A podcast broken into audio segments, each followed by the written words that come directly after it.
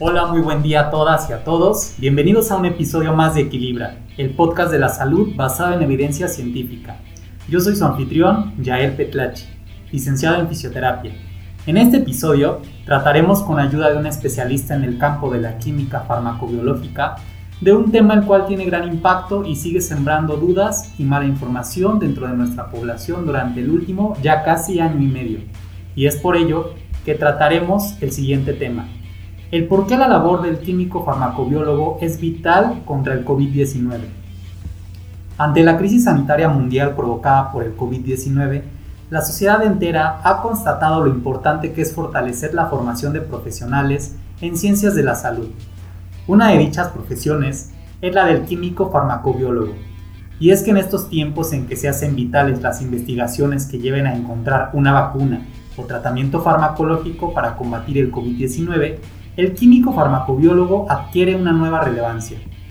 Dentro de las funciones del químico farmacobiólogo, que en el actual contexto de contingencia sanitaria se vuelven necesarias, son colaborar con el diagnóstico de enfermedades y contribuir con la importante labor que desempeñan los médicos y enfermeros en el tratamiento de distintos virus, por mencionar algunos ejemplos. El diagnóstico microbiológico del SARS-CoV-2, agente de COVID-19, se detecta a través de una técnica molecular llamada PCR en tiempo real. ¿Pero qué es esta técnica? Se trata de una técnica de diagnóstico que se realiza en laboratorios moleculares. Sin embargo, requiere de químicos expertos en microbiología molecular, bioquímica clínica y medidas de bioseguridad. El rol del químico farmacobiólogo no solo se limita al diseño de la prueba, sino también es responsable de las fases preanalíticas, analíticas y post-analíticas del diagnóstico. Como se pueden dar cuenta, para el diseño de una prueba molecular se necesitan de varias etapas de control, desde proponer la metodología, validarla, determinar su especificidad y sensibilidad. Es por ello que para abordar un tema tan vasto, contamos con la presencia de nuestro invitado, mi amigo, el químico farmacobiólogo y entrenador deportivo Alfredo Cuellar Hernández, él es originario de la ciudad de Orizaba, Veracruz, y es orgullosamente egresado de la Facultad de Ciencias Químicas en la Benemérita Universidad Autónoma del Estado de Puebla. Actualmente desempeña su práctica laboral privada en análisis clínicos del Dr. Simi, desarrollando el cargo como responsable sanitario en la ciudad de Apizaco en el estado de Tlaxcala. Ha fungido, dentro de sus formaciones en el área, como suplente de laboratorio en el ISTE, Hospital General de Tlaxcala, durante siete años. También ha participado en la Secretaría de Salud en el Hospital de Huamantla. Ha participado como supervisor de zona de análisis clínicos del Dr. Simi, analista, jefe de laboratorio, responsable sanitario y director.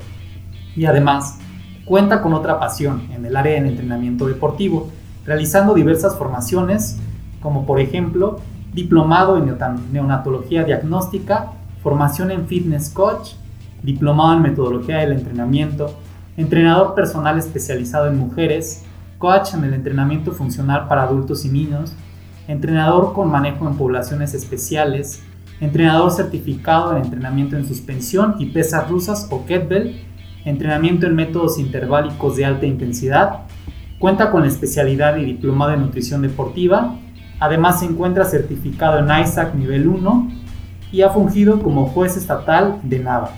Démosle la bienvenida a nuestro primer invitado del día de hoy, Alfredo Cuellar Hernández. Mucho gusto, amigo. Amigo Yael, muy buenas tardes, muy buenas tardes público en general. Gracias por la invitación a participar en este podcast que se me hace una maravilla. Aquí estamos con el tema, como bien lo mencionaste, la importancia del QFB en contra del COVID-19. Muy bien, amigo, pues bueno, tú ya hiciste una introducción muy importante acerca de cuáles son las funciones que como químicos desarrollamos dentro de esta pandemia que estamos viviendo desde el año pasado. Bueno, vamos a iniciar con unos datos eh, importantes, realmente una breve introducción que nos aporta la Organización Mundial de la Salud. Entonces tenemos que, de acuerdo a la OMS, a lo largo del tiempo, las enfermedades virales continúan apareciendo y siendo constantemente una gran amenaza para la salud pública.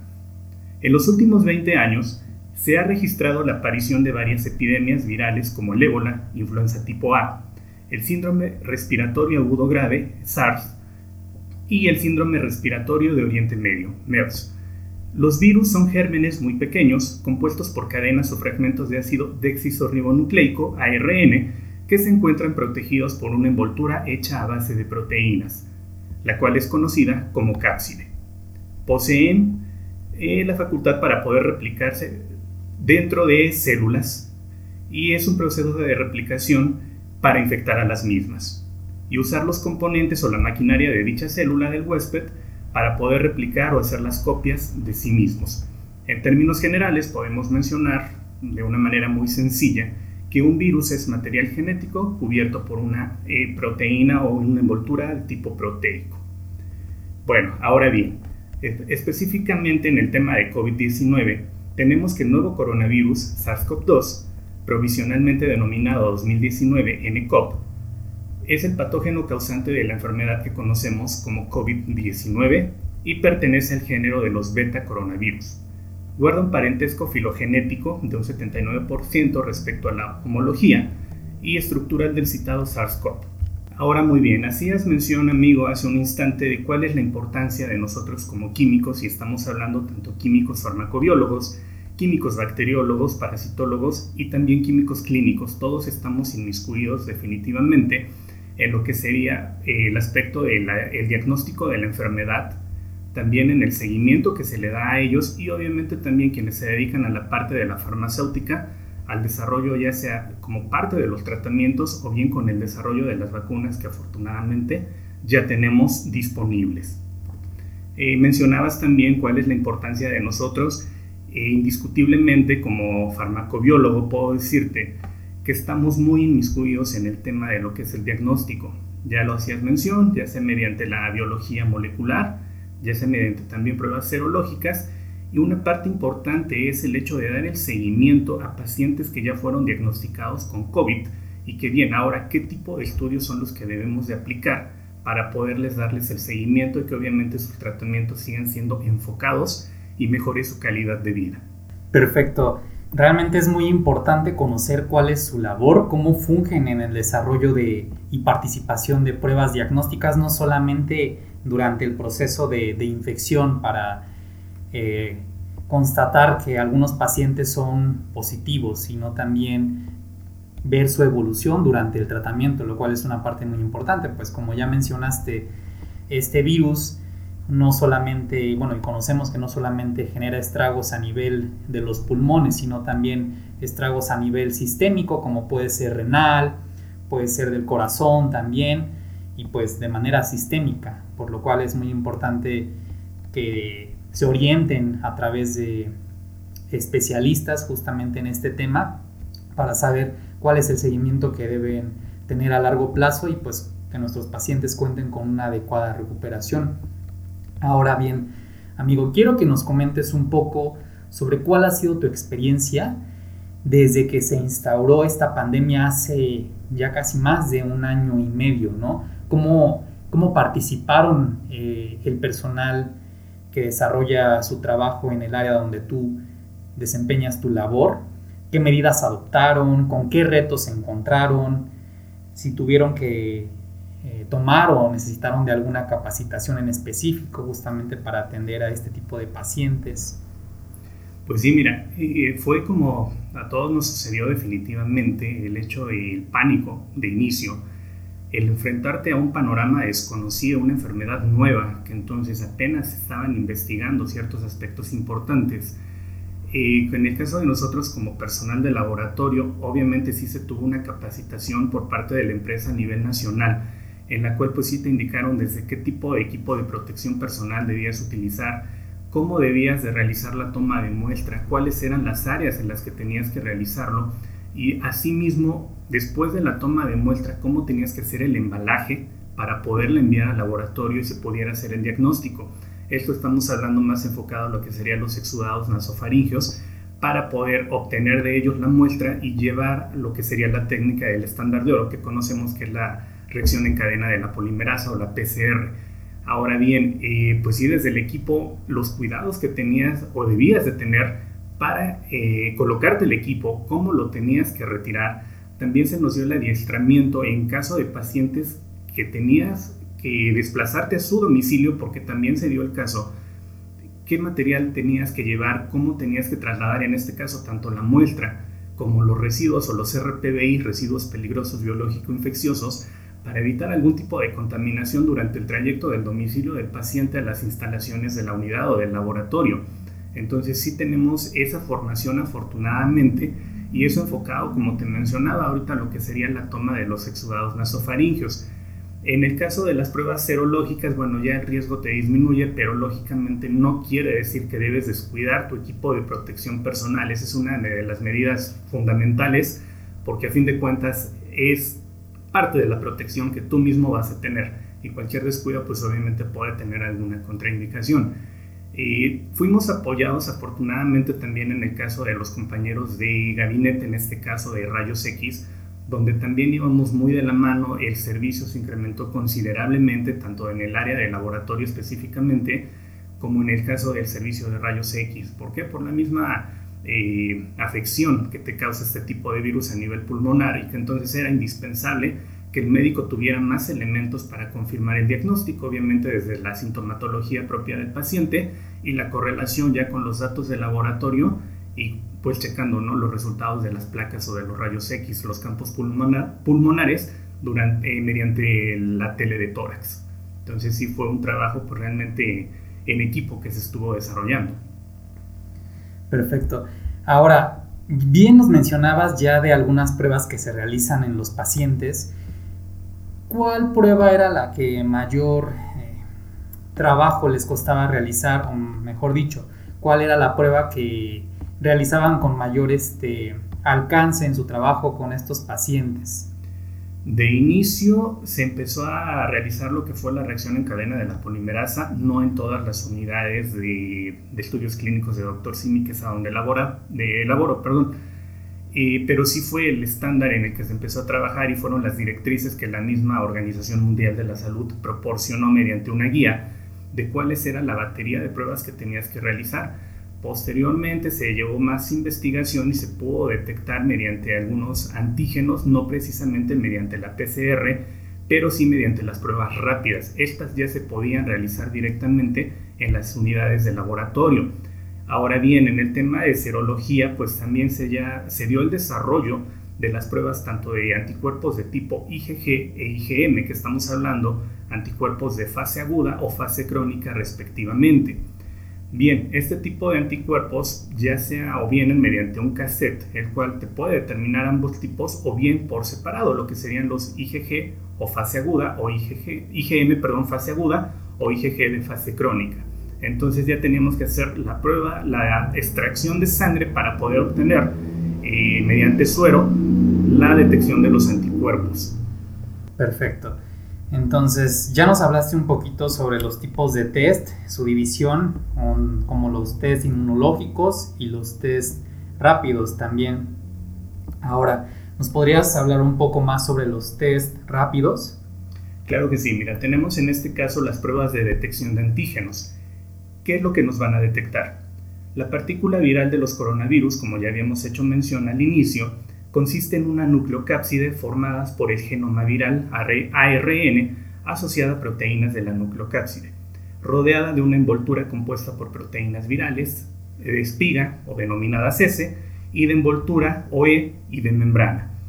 Las pruebas de detección de antígenos se basan en la detección de proteínas virales específicas de SARS-CoV-2 en la muestra, ya sea bien detectar la proteína N o las subunidades S1 o S2 de la proteína de la espiga propias de esta partícula viral. ¿Cuándo debemos de realizar este tipo de prueba? Bueno, primero debemos obtener la prueba y este es de extracto respiratorio, generalmente mediante el exudado nasofaringeo, como les hacía mención, y mediante hisopo es lo que vamos a realizar.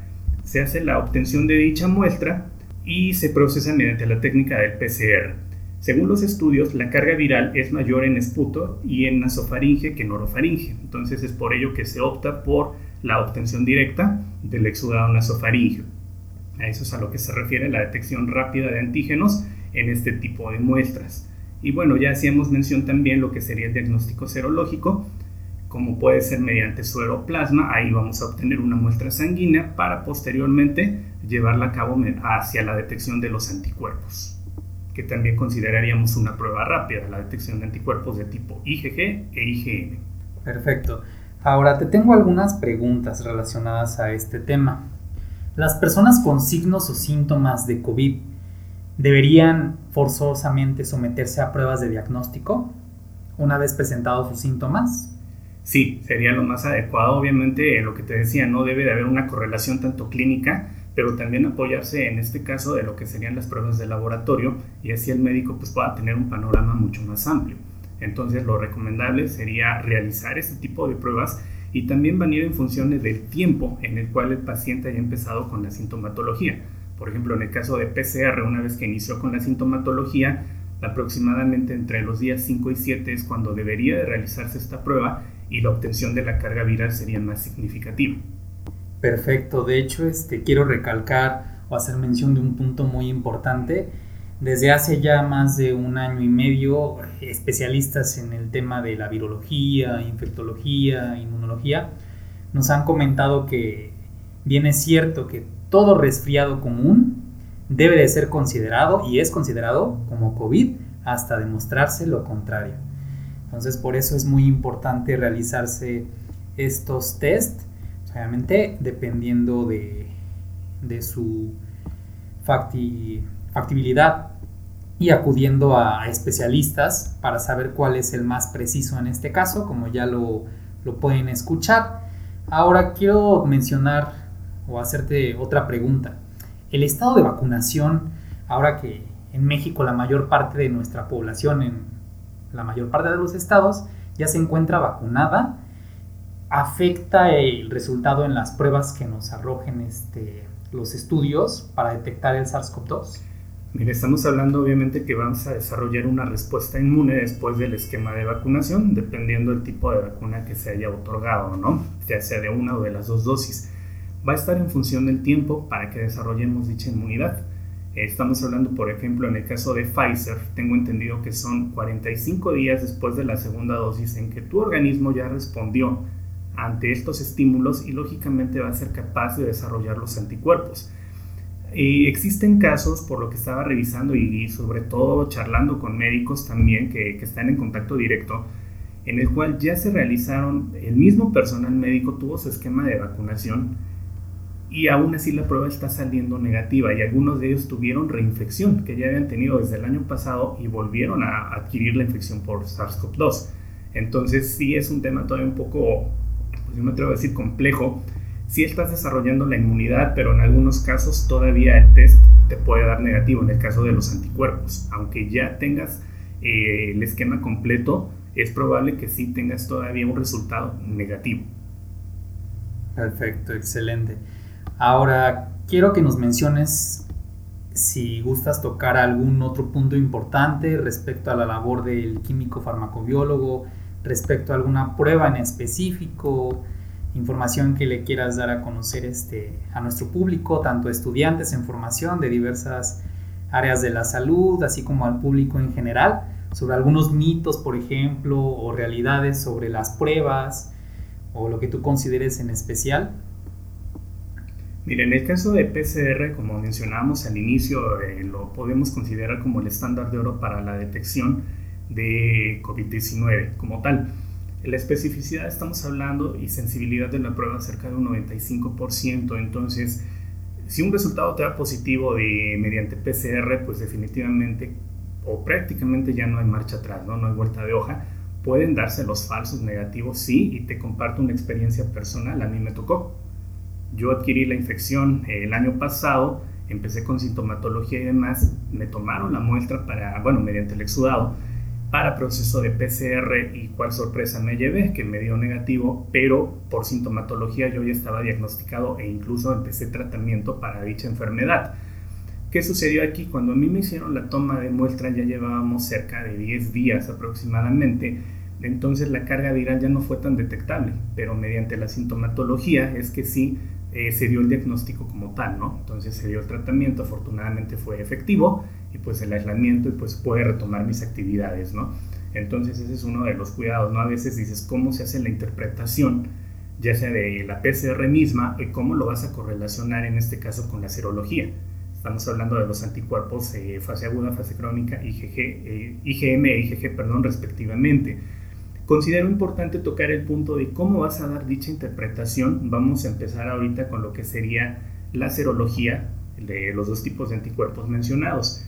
De hecho, tenemos entonces que si me está dando un resultado negativo de la prueba de IgG, que son los anticuerpos de fase aguda, y IgM, perdón, fase aguda e IgG de fase crónica, la interpretación clínica que le darías es que no hay una infección eh, o, en su defecto está una infección pero en un estado muy precoz. Por ende, no vas a tener una detección o no va a salir la prueba positiva.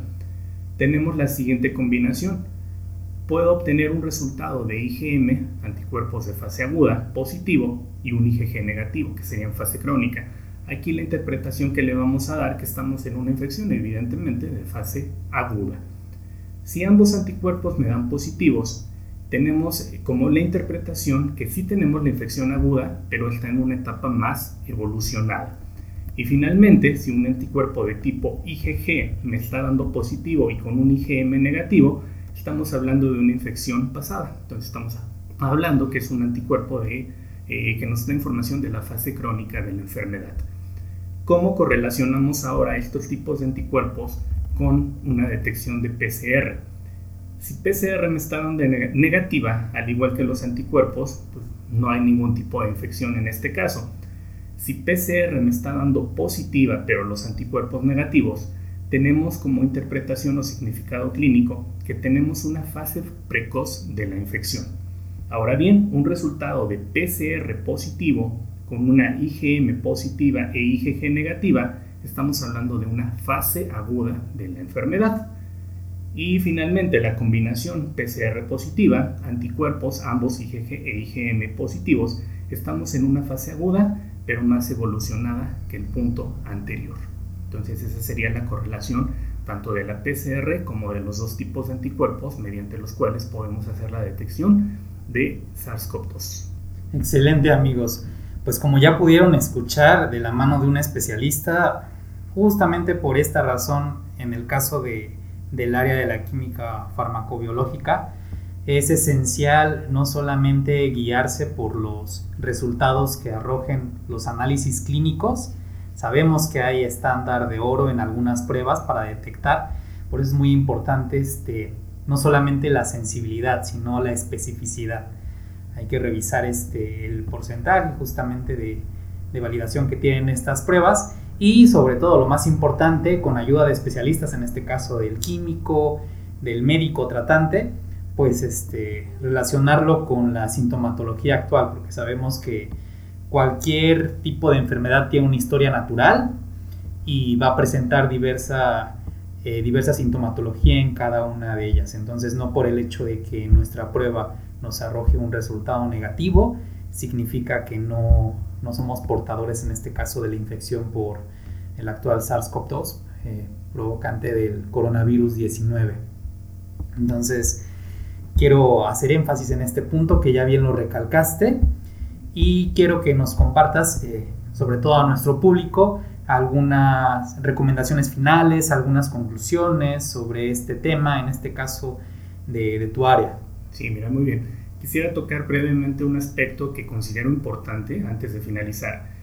¿Cómo se le da el seguimiento ahora a los pacientes que ya tuvieron COVID? Porque obviamente se da el diagnóstico, dan el tratamiento, pero se les debe de dar el seguimiento a este tipo de pacientes, ¿no? Entonces, nosotros como laboratorio también aportamos demasiado, somos una herramienta diagnóstica o parte de la misma para el seguimiento de dichos pacientes. Podemos realizar el control analítico de pacientes mediante el análisis de sangre, suero o plasma que nos va a permitir detectar la gravedad de las complicaciones causadas por la infección. Como bien hacías mención, no solamente nos va a afectar a nivel eh, pulmonar, sino estamos hablando sistémico, ya sea función renal, cardíaca o incluso hepática. Entonces es por ello que ante estas complicaciones disponemos de marcadores específicos y sensibles para detectar dichas complicaciones. A grosso modo podemos agrupar estos perfiles que manejamos en laboratorio mediante la detección, ya sea como unas pruebas de función hepática o un hepatograma que también se le conoce, pruebas de función renal, marcadores cardíacos, un hemograma que estamos más enfocados aquí a lo que sería la citometría hemática, pruebas de coagulación, desequilibrios en eh, ácido base, que serían tanto este, metabólicos como respiratorios, y algunas otras. Por citarte algún ejemplo, hacemos mención que en el caso de la citometría hemática, en el hemograma propiamente dicho podemos tener un aumento tanto de los leucocitos que nos estaría hablando de una infección bacteriana. Estamos, eh, o se dio el caso también que no solamente te estaba afectando COVID-19 directamente, sino también algún tipo de infección bacteriana a la par. En el equilibrio ácido-base también vamos a tener algunas alteraciones y esto va a ser necesario para el seguimiento de los pacientes críticos sobre todo que daban ingreso al área de urgencias y pues ahí también se tenía que hacer el monitoreo de los mismos.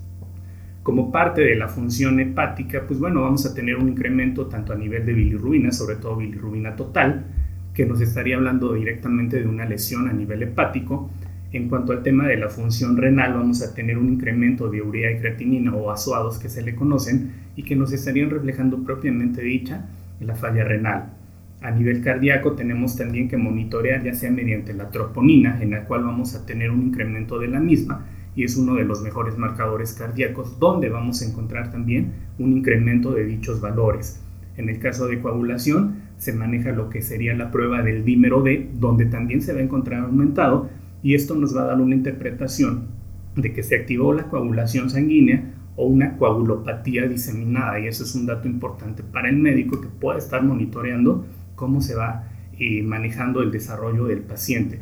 Y algunos marcadores, ya sea mediante proteína C reactiva, que son proteínas de fase aguda, también la vamos a encontrar incrementada y nos va a dar una pauta a la infección vírica o viremia y sepsis, incluso ya en casos más graves. ¿Sale? Entonces también es importante manejar este, este tipo de perfiles para dar el seguimiento a los pacientes, ¿no? no solamente mediante estudios de rutina, sino mediante algunas pruebas que hace algún tiempo quizás no estaban tanto en auge, pero que se vio que tienen una correlación directa. Otra, otro ejemplo que puedo citar, el caso de la ferritina, ¿no? que bueno, también se ha notado que se ha incrementado en el caso de los pacientes que ya tuvieron infección por COVID-19. Pues bueno, como bien mencionabas, no es hacer eh, las pruebas de diagnóstico ante cualquier sospecha de, ante la sintomatología para poder pues diagnosticar a tiempo y evitar ese tiempo valioso sobre todo y retrasar el diagnóstico. Entonces, sí sería lo más recomendable una vez iniciados los síntomas acudir de inmediato al médico y ya mediante la solicitud que él considere pertinente realizar las baterías, ver el inicio de la prueba ya sería mediante PCR o incluso anticuerpos para poder dar el seguimiento a este tipo de pacientes.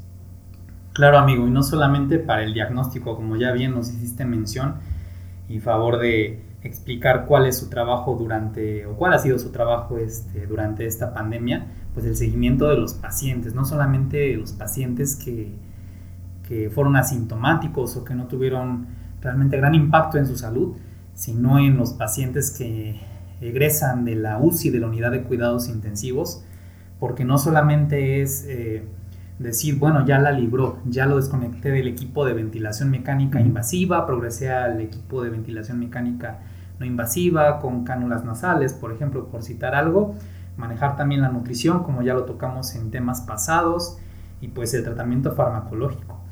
El médico, en este caso, eh, que realice el tratamiento de control y en conjunto con los especialistas, determinarán qué pruebas, qué estudios se les realizarán para saber el impacto que generó la enfermedad en los diversos órganos y sistemas, para que pues, los pacientes puedan desarrollar sus actividades de la vida diaria con la mayor normalidad posible. Eh, mucho va a depender también de las actividades que, se encuentren o que estaban encontrados, este, acostumbrados a realizar, perdón, porque pues el, el comenzar a realizar actividades de manera gradual o de manera muy eh, impertinente, quiero decirlo así, pues puede ser grave para ellos, sobre todo si tuvieron un impacto a nivel renal, por ejemplo. Claro. Y pues obviamente el muscular, igualmente como lo hacías mención en el caso de diferentes marcadores, como la, la troponina en el caso de, marcador cardíaco y pues también a nivel muscular. Entonces es muy esencial conocer cuál es eh, su trabajo cómo van a ayudar ustedes en el equipo de especialistas durante el tratamiento de, la infección por SARS-CoV-2, causante del COVID-19, y pues que el paciente en este caso pueda salir adelante, no, no tenga complicaciones, que eso es lo, que se busca. ¿no? reducir el impacto de, de, la enfermedad, en este caso en los pacientes en UCI, pues reducir su estadía para evitar que se deterioren, pues no solamente en ellos, de manera general y pues hacerle conocer al público cuáles, cuáles son las pruebas este, Golden Standard, estándar de oro, las más específicas y sensibles para diagnosticar esta infección y pues correlacionar lo que es lo más importante. Si no tenemos un buen juicio clínico, pues de nada nos va a funcionar y no le vamos a poder brindar información adecuada y pertinente a la población, en este caso a nuestros pacientes, y hacerles realizar un gasto innecesario, ¿no? Sí, claro, entonces, eh, pues afortunadamente todos formamos o tenemos un equipo multidisciplinario, como bien hacías mención, desde el equipo de médicos, enfermeros, eh, químicos, tú también como fisioterapeuta en la rehabilitación que les corresponde, entonces todos están pues, realmente conectados, ¿no? Y checar todo en pro del paciente, de, de, la mejoría del mismo, ¿no? Entonces, desde un buen diagnóstico, cómo se tiene que llevar a cabo para poder dar el seguimiento y pues obviamente la rehabilitación de los mismos. Excelente amigo, pues te agradezco el que hayas compartido eh, un poco de tu tiempo y conocimientos con nosotros como contribución a, al episodio del programa. Y quiero que nos invites a conocer tus redes sociales, a cómo contactarte para que nuestro público conozca de tu trabajo, porque recuerden que a pesar de que en este podcast compartimos un poco de conocimiento a través de la evidencia científica, nunca debe de suplantarse por una consulta presencial con cualquier especialista. Sí, totalmente de acuerdo, amigo. Y pues bueno, agradezco la invitación. Eh, me siento muy cómodo aquí charlando contigo en temas enfocados a la salud. Y bueno, pueden contactarme mediante Facebook. Tengo el perfil como Alfredo Cuellar Fitness Coach y que también me dedico a esta parte del entrenamiento deportivo, funcional y demás. Y también me desempeño en este ámbito mediante clases de entrenamiento funcional. También las redes pueden hallarlo como Kronos Fitness Center, que es a donde doy las asesorías presenciales. Perfecto, pues como ya escucharon, público, no solamente nuestro especialista se dedica al tema del área de la químico farmacobiológica, sino también se desarrolla como entrenador deportivo en el área de justamente del ejercicio, ¿no? Entonces ya hablaremos más adelante en algún otro episodio sobre algún tema en específico del ejercicio físico. Entonces con esto nos despedimos. A todas y a todos nuestros escuchadientes les agradecemos por escucharnos. Recuerden que los invitamos a seguirnos a través de nuestras redes, en Spotify o en cualquier otra plataforma en donde encuentren nuestro podcast. En Instagram nos pueden encontrar como Equilibra FT Cholula y en Facebook como Equilibra Servicios Especializados en Fisioterapia. Les agradecemos nos hayan acompañado a lo largo de este episodio y nos vemos en el próximo. Que tengan un excelente día y hasta luego.